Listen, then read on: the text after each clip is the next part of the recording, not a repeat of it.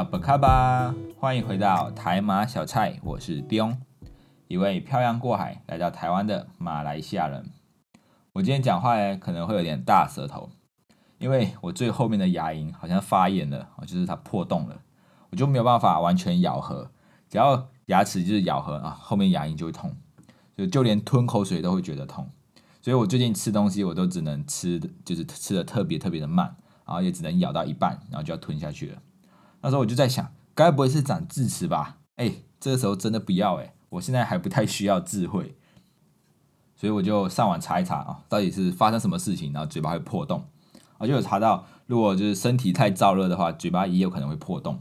那我就在想，哎，好像也有道理因为我最近连续吃了三天的火锅，是不是是不是有可能因为这样，我的火气就太大，然后嘴巴就破皮，然后刚好就破在后面牙龈的地方。那么这个火气太大，就要给它灭火嘛，所以我就想说，嗯，喝点凉的东西应该就 OK 了吧，所以我就到 Seven Eleven 就到超餐去买饮料啊。黄佩就推荐我说，你可以喝青草茶，青草茶可以降火，我就买了，然后喝一喝，觉得哎，青草茶蛮好喝的，没有像黄佩形容的这么难喝啊，因为他每次形容那个青草茶的味道，他就是一副就是呃这种表情，很难喝的意思。那我喝完觉得蛮好喝的哦，说不定以后还会再喝。但是这个不是重点啊，重点是我当时候到超商，我只想要买两瓶饮料，结果我就在 Seven Eleven 排队等了差不多十分钟这么久啊，那个店里面完全就是大排长龙，比当时候领五倍券的人潮还要多啊！而且重点是还在晚上哦，晚上十点多了还有这么多人，而不是在那种中午那种营业人潮很多的时间，是在晚上的时候还这么多人。但是我就发现哦，大家都是来取货的，嗯，怎么这么刚好都在这个时间来取货？是不是因为在这个时间取货有优惠啊？加上晚上的时候，超商通常只会有一位员工啊，就是一个店员啊。那店员就要去找包裹，然后再回来结账啊。然后有些人取取货又不是只取一件啊，买了很多，所以店员就要找很久。然后当下就左看右看，发现哦，哎，真的，超商的包裹怎么这么多？就是角堆在角落的包裹都排得满满的哦，叠起来都比我人还要高。哦，才发现原来是因为前几天是双十一购物节。啊，他们一定是在双十一的时候疯狂购物啊，然后现在货到了来取货啊，可见这个台湾人的消费能力也是非常厉害的。那这个双十一购物节嘞，十一月十一号，就是其实在以前的时候，十一月十一号是光棍节。那光棍节的起源，呃，就是从哪里来，然后什么时候出现光棍节的时候，大家说法都不一样。那目前比较广为大家认可的，就是来自中国南京大学。那时候根据就是网络上的留言传说啦，就是说那时候一九九三年的时候，南京大学的明明朝五主寝室啊，是一个宿宿舍的名字，就有个有四位大学生，每天晚上都会举行卧谈，就是卧室谈谈话这样子。那主题大概就是关于要如何脱离光棍的状况，就是要如何脱单啊，要要如何去追女朋友，呃，去追女生，然后交到女朋友。我想说，哇。这个这个寝室的人也蛮无聊，就是还可以开这个卧谈会，就是每天都要讨论该怎么去追女孩子。那这四个就是大学男生，他们就谈着谈着，他们就突然想到，哎，不然就以十一月十一号作为光棍节，然后就举举办这样子的活动。所以从此之后，这个光棍节就慢慢成为就是中国大陆各地大学的一个校园文化了。因为读大学的时候就有三个必修学分嘛，第一个就是社团啊，一定要去玩社团；第二个就是要打工；那第三个就是爱情。大学一定要谈恋爱啊，所以这个慢慢就变成很多个学校大学的一个文化，这个光棍节。那随着这些学生陆陆续续毕业，然后离开学校，那到了社会，就把这个光棍节带入社会，然后在网络或者是媒体的推广下，慢慢这个光棍节十一月十一号光棍节就变成很多人都知道了。这个光棍节不是只有十一月十一号哦，从一延伸出去，还有一些特别的日期也会被归纳成为光棍节的家族成员。其中小弟一月一号啊，两个一，一月一号就是小光棍节啊。一月十一号跟十一月一号有三个一的这个就被称为是中光棍节，就是老二的意思。那老大就是十一月十一号啊，有四个一，所以他们他就是老大，成为这个大光棍节。那这个中国大陆一般所谓的光棍节，就是指的就是十一月十一号。男生如果单身的话，就会被称为光光；女生的话，单身就会被称为明明。啊，成双成对就叫做双双。那光棍男如果名草有主啊，就是已经交到女朋友了，就就会被称为脱光。然后如果是女生的话，交到男朋友就会叫做失明。那我觉得这个很好笑，失明。那如果是他们都回到重新回到单身，就叫做光复。光复。那这个就是一个光棍节的由来啦。啊，不过一直到了二零零九年之后，这个光棍节就成为双十一购物节了。其实是从这个阿里巴巴旗下的购物网站淘宝啊，他们就看准了这个商机，他们就提议要把光棍节变成变成网购节日。他们就想要效仿美国啊，因为美国在过感恩节的时候都会做很多的大促销活动，那采用降价的方式进行促销，然后就是卖很多的东西出去。那所以这个淘宝他就想要鼓励这些光棍，他说虽然你们没有对象，但是你们也要对自己好啊。单身的男生、单身的女生，你们一定要买买礼物给自己，一个人也可以过得很好啊。就这样子鼓励这些光棍，然后买礼物给自己这样子。所以几几年下来，这个光棍节啊，慢慢就摇身变成一个大陆全民疯狂消费的日子。这个电商的成交金额每年都在成长，从二零一一年啊，就是原本的成交金额只有二点二亿台币。一直到了今年二零二一年，这个这一次的双十一活动，成交金额一直已经成长到二点三二兆啊，从二点二亿变成二点三二兆啊，这个亿、十亿、百亿、千亿兆，成长了是一千倍这么多。所以这么在这么大的交易额之下，造成的结果是什么？就是物流塞爆，然后送货的这些大哥很忙，忙得没有时间吃饭啊，什么超商也很忙，忙着要排整理这些货物，然后又要取货，然后又要干嘛的。那还有看到新闻，就是说有些超商的店员，因为真的是这个货太多了，太忙了，然后他们就把包裹随便丢啊，甚至有些还用脚来踢之类的，然后就被一些民众拍照上网，然后公审啊，就是被被大家看到这样子的行为这样子。但是我觉得今年的这个双十一好像没有像前几年这么热闹了。我记得以前双十一的时候，至少我还会上虾皮看一下有没有想要买的东西，或者是有没有什么特别的优惠活动。因为以前都会有那种什么一元或者是十一元、一百一十元之类的一些商品，然后大家就会在十二点以前准备抢购，就是在十一点多五十几分就在那边打开准备了，然后一到十二点就赶快抢，啊是通常都抢不到啦，因为我们是用人工抢单，但是其他人有可能是用电脑程式啊，就是用电脑写一些程式就可以抢抢这些东西了，那跟电脑抢一定是抢不过嘛，就像是买演唱会的票一样啊，看得到抢不到。那不知道是不是自从这个马云啊被中国整顿之后啊，就是马云有一阵有一阵子消失了很久，然后后来又出现了。那这个双十一的购物节慢慢就变得没有这么热闹，因为以前只要双十一双十一购物节出现的时候啊，马云都一定会出现在屏幕，就是然后在那个屏幕就会有很大的这个成交的金额数字出现啊，马云就开始说哦，这个成交金额每年不断创新高啊，现在已经来到多少亿多少亿了啊，每一年都在成长。但是今年呢？今年马云没有没有出现，而且各大的这个电商平台都不把这个成交金额显示出来了哦，就是他们统一都改成在最后双十一活动结束之后才公布，才对外公布今年的成交额是多少。那虽然今年的成交额都有成长了，但是跟以前比起来，好像就少了一种激情的感觉啊，因为以前以前马云就在上就会在上面喊哦，现在成交金额多少亿啊，我们再次突破我们的历史成交金额了啊。现在马云不在，激情不在啊！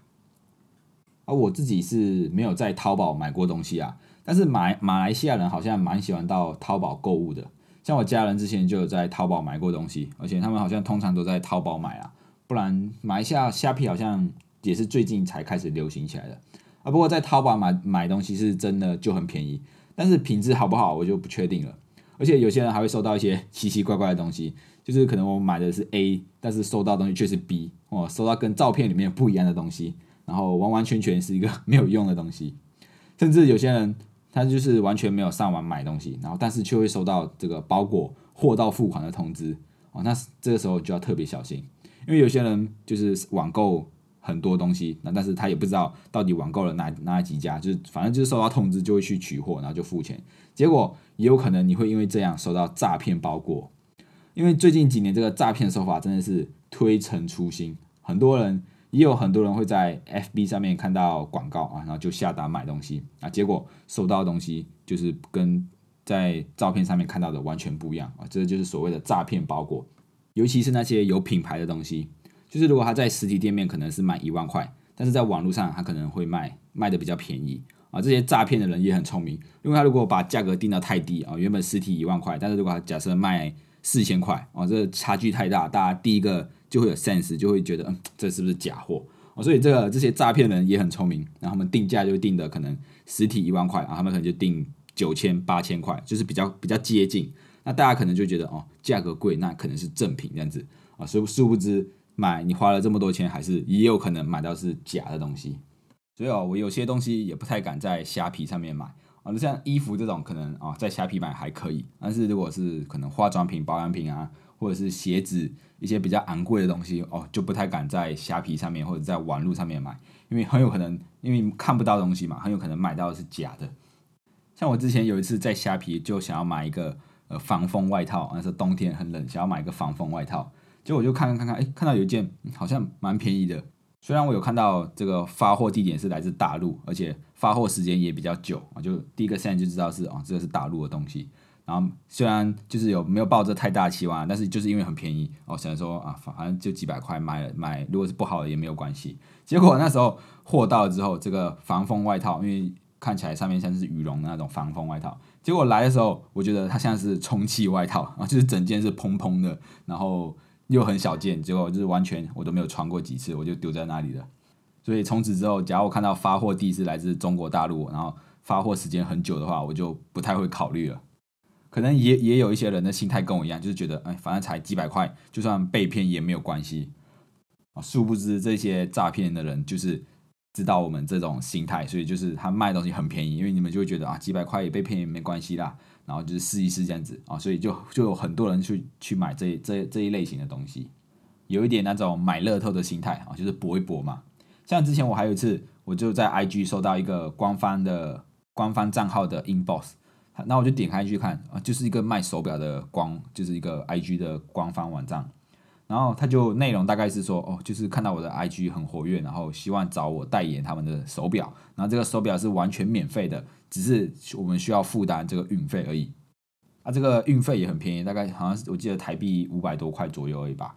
那我相信一般人收到这种东西，第一个心态是，哇，既然为什么会有人想要找我代言手表这样子，而且这个又不用钱，就觉得觉得是一个天下掉下来的馅饼。然后我也点进去看，然后也上网查了这个牌子。然后就后来发现，其实马他有，就是他好像是会跟很多的人丢出这样的内容，然后跟大家说哦，这个手表是免费的。然后我们现在在找什么什么区的代言人啊，在台湾找马来西亚，然后什么什么国家的代言人，然后手表是免费的啊，只要你们付运费，然后拿到手表拍照，然后上传，然后 tag 他们就好了。但是我后来上网查一下他们资料，发现哎，有些人是真的有收到手表，但是用不久就坏掉了，而有些人是等了好几个月都没有收到手表。啊，所以那时候如果我差点就想要，就是说啊，反正试一试，因为我我有看到一些马来西亚的朋友也有，就是有 PO PO 他们的 IG，就是有戴这个手表，那时候就想说，嗯，说不定是是真的啊，差点就要就是答应他，然后买就是付这个五百多块的运费，然后跟他拿手表。然后因为后来就是上网查了这些很多资料，就说有些人是完全收不到手表啊，甚至有人收到手表，然后用几几天几个月就坏掉了。那我想说啊，算了，我还是不要做这种事情。啊，所以这个诈骗也有可能会用这一种方法，就是那种薄利多销的概念啊，就是我一次就骗你一两百块啊，一一千两千块钱就好，那我骗的人很多，那我就可以骗到很多钱。尤其是最近的新闻都越来越多这种诈骗包裹啊，甚至到那种超商店员都会有警示，就是诶有人来取货，就是特别还会跟他说一下，这个包裹是可有疑似是诈骗包裹啊，因为它来自哪里哪里啊，这个产这个厂牌是常见的那种诈骗的厂牌。那叫那个取货的人要小心，就跟他说，你可以也可以不要取货，或者是他也问他是不是在脸书下定的，那这种有可能是诈骗集团的几率偏高。我就想，哇，这个店员也太好了吧，就是还会提醒取货的人说，哦，这个有可能是诈骗包裹，叫他不要取。但是有些人就觉得一两百块啊，几千块钱算了啦，就是取货看看啊，结果啊，很有可能就是真的买到一些奇奇怪怪的东西。那这个超商店员就统计出，他说如果包裹有两个特征的话，是诈骗包裹的几率就很高啊。第一个就是它有贴黄色的标签纸，那第二个就是上面写代寄，就是帮忙别人寄的意思。那有这这两种特征的，通常是诈骗包裹的几率就很大啊。所以大家在如果是在脸书下单或者是一些奇怪的网站买东西的话，就特别稍微注意一下，有可能就是买到的东西是不是是那么好的东西。真的要相信这个一分钱一分货啊！你用多少钱买的东西，它就有多少价值。好用的东西或者是比较好品质的东西，哎，多花点钱买，我觉得也算是值得的啦。至少是花钱买到快乐啊，而不是花钱然后买到一个就是被骗的感觉。说到这个被骗，突然想到一个笑话，就是有个人失恋，然后他就去酒吧喝酒，然后就看菜单上面，哎，突然看到一杯酒的名字叫做“心痛的感觉”，他就说，嗯，什么东西心痛的感觉？然后刚好就是失恋嘛，他就说，他就点了一杯心痛的感觉，然后一杯是一千块，哦，很贵。然后点他点完之后，那那杯酒来了，心痛的感觉，然后就喝了一口，发现干是白开水。哦，这真的是用花一千块买了白开水啊，真的是心痛的感觉啊！这个在上网买东西也是一样啊，如果买到自己喜欢就会很开心啊，尤其是拆包裹那一刻就会很开心。但是如果打开之后发现跟自己预想不到的时候，就会啊，就是那种那种感觉，就是很很很很不开心的感觉啊。所以大家上网买东西还是要特别注意一下啊，多找一点评论或者是评价。好了，那最后来问大家一个问题：假设今天我们上网买东西。然后买了三间的东西，所以会有三个包裹。那如果今天我们已经收到通知来了第一个包裹，我们会马上去拿包裹吗？还是有些人会等到三个包裹都到了，然后才去拿？